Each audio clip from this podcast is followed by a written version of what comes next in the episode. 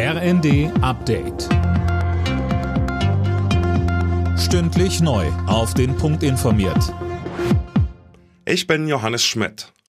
Das Ende für Benziner- und Dieselautos in der EU ist besiegelt. Das EU-Parlament hat endgültig für das Aus der Verbrennungsmotoren für Neuwagen ab 2035 gestimmt.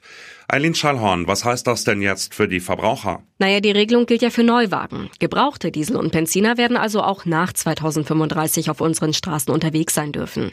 Die EU will durch die Regelung den CO2-Ausstoß reduzieren. In den Mitgliedstaaten war im vergangenen Jahr schon etwa jeder achte Neuwagen ein E- oder Hybridauto. Einige Experten befürchten aber, dass der E-Auto-Boom angesichts sinkender Förderprämien unter hohen Kosten für Anschaffung und Strom bald abklingen könnte.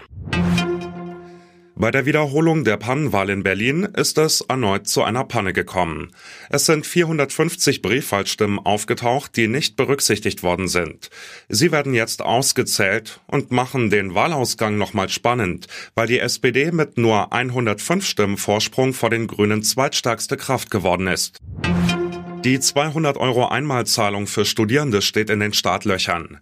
Wie Bildungsministerin Stark-Watzinger sagte, ist die digitale Plattform, über die man das Geld beantragen kann, jetzt fertig. Die studentischen Bezieher sollen mit einer Infokampagne darüber aufgeklärt werden, wie sie an das Geld kommen. Der Bund jedenfalls hat seine Hausaufgaben gemacht. Er hat die Finanzierung der Plattform äh, gesichert. Er hat auch mit Sachsen-Anhalt die Plattform aufgebaut.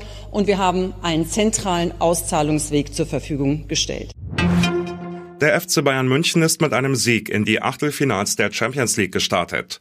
In Paris gewannen die Bayern mit 1 zu 0, ebenso wie der AC Mailand daheim gegen Tottenham. Heute Abend empfängt Borussia Dortmund den FC Chelsea. Alle Nachrichten auf rnd.de